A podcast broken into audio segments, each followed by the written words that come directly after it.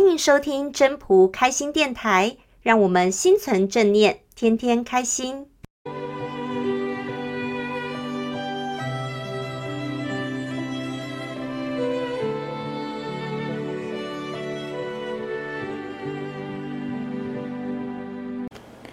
各位朋友，大家好，我是主持人 Marie。这两天呐、啊，新闻都在报那个 Netflix 啊，要对台湾的寄生账号开闸，会开始每个月加收一些费用哦。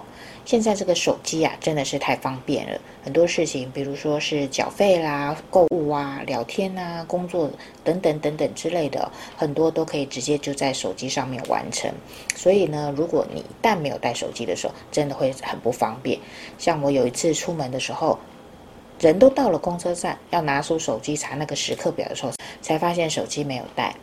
回家以后就发现一堆讯息，每次都是这样子，没带手机就会有人来找你，还好没有耽搁到事情哦。而这个影音平台的出现呢，更是让这个手机在使用上面更上一层楼，因为你你连看电影啊、看电视啊这些都可以在手机上面完成。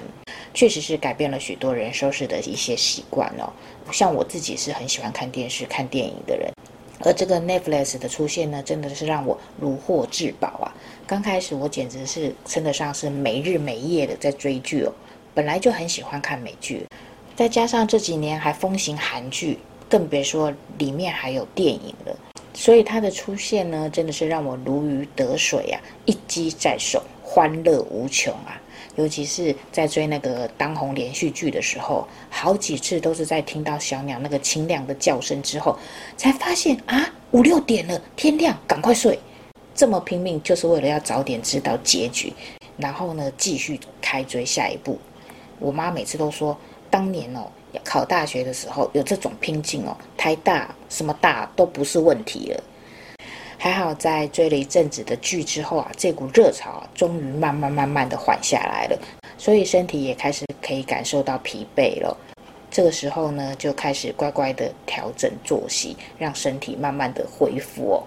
在《道德经》第四十四章有提醒我们哦，是故生爱必大费，而这个大费啊，指的就是极大的耗费，耗费什么？耗费我们的精气神，因为我们喜欢嘛，就会花很多的时间、很多的心力、心血在喜欢的东西上面。而手机的方便，就将原本可能受限于时间啊、空间这些的因素，通通都打破了。也因此，很容易就会让人过度的沉溺当中哦，忽略了健康啊、家庭、工作这些。其实追剧嘛，就跟玩游戏一样，这些都是需要我们个人的一些自制力。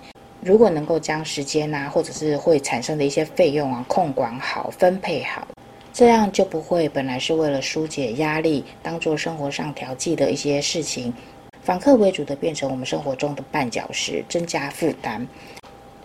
而这当中拿捏的分寸是会让你增加压力，还是纾解压力，就看你自己的选择了。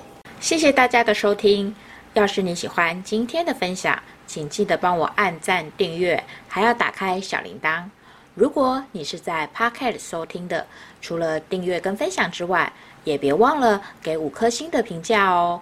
我们下次再见喽，拜拜。